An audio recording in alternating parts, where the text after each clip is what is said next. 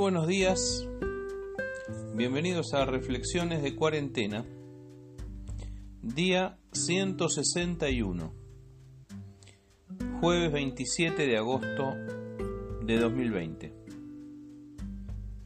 Hoy compartimos Nada es para siempre. He entendido que todo lo que Dios hace será perpetuo sobre aquello no se añadirá, ni de ello se disminuirá. Y lo hace Dios, para que delante de Él teman los hombres.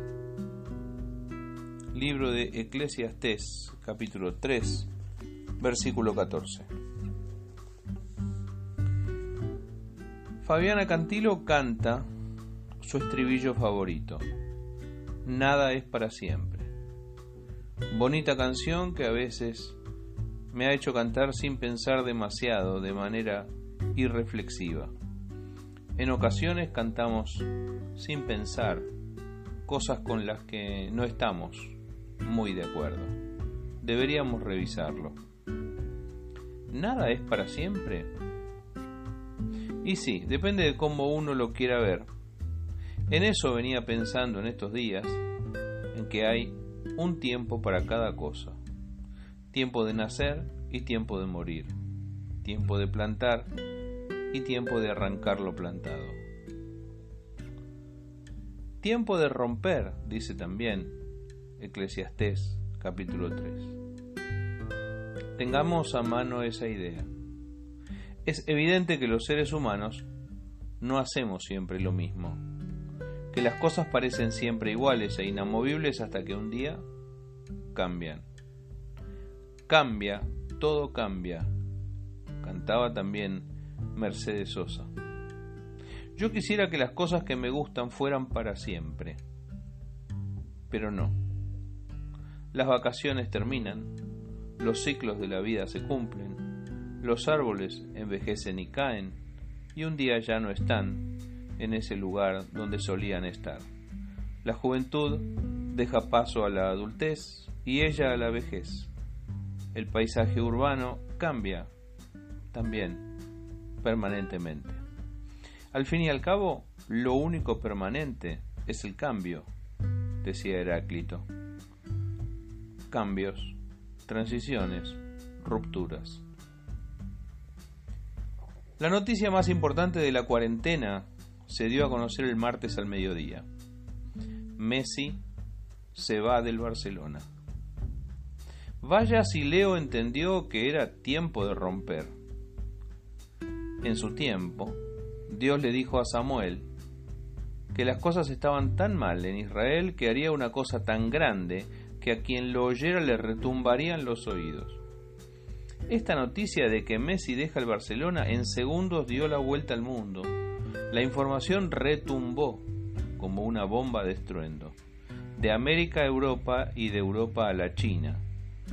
Que Leo Messi se vaya de su casa, el Fútbol Club Barcelona, dando un portazo tan sonoro, es la prueba de que nada es para siempre.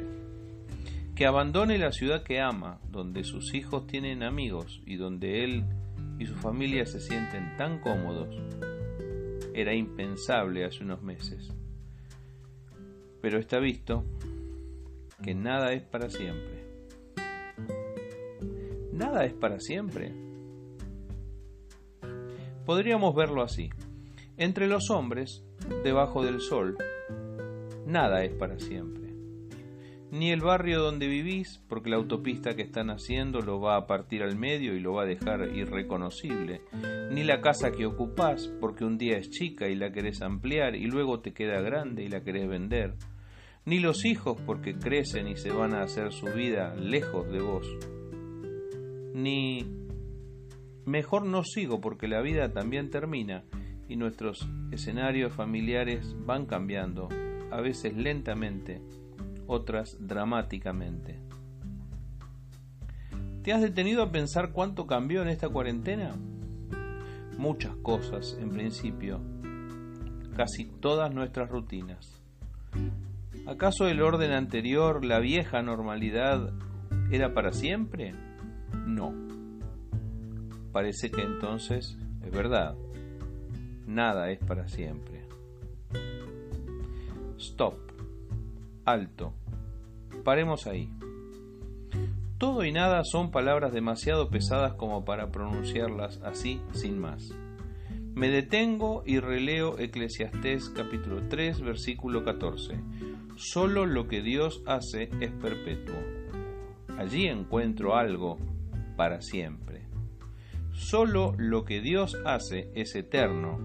Eso nos dice el autor de Eclesiastés. Eso creo de todo corazón, en la eternidad y en la perpetuidad de las cosas que Dios hace. He entendido que todo lo que Dios hace será perpetuo. Sí, eso sí, Dios hace cosas eternas, Dios trabaja pensando en la eternidad, Dios obra cosas perpetuas. Lo que Él promete no cambia, su palabra es para siempre, y la vida que nos promete a sus hijos es vida eterna. Sí, todo lo que Dios hace, no lo que hacemos los humanos, es perpetuo. Sobre ello, sigue diciendo Eclesiastés 3:14, no se añadirá ni de ello se disminuirá. Eso también es cierto. Nadie puede agregar ni quitar ni un milímetro a lo que Dios hace. No estamos habilitados a añadir a nuestra estatura un codo, ni a agregarle una jota o una tilde a las escrituras mucho menos agregarle un minuto a la eternidad. ¿Quién podría hacerlo? Y lo hace Dios, termina diciendo, para que delante de Él teman los hombres. Todas estas cosas Dios las lleva a cabo para poder ser reconocido como Dios, para que el ser humano reconozca la superioridad de Dios mismo. Dios es un Dios omnipotente, hace como quiere y lo hace bien obra cosas eternas. ¿Qué podemos hacer entonces? En primer lugar, reconocer la grandeza de Dios. Todo lo que Él hace es eterno, lo que Él hace es para siempre. En segundo lugar, aceptar la finitud humana.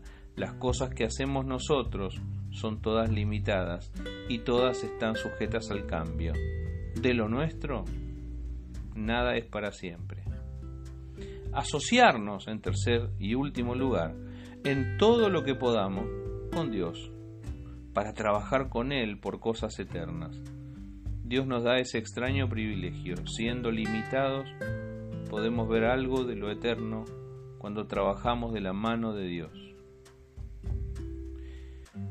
Cuando algunos de los seguidores de Jesús lo siguieron porque habían visto las señales que él hacía y habían comido pan, él les dijo, trabajen no por la comida que perece, sino por la comida que a vida eterna permanece, la cual el Hijo del Hombre les dará, porque a éste señaló Dios el Padre.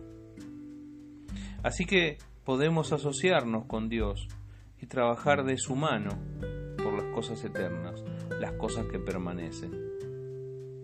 Que Dios nos ayude a hacerlo.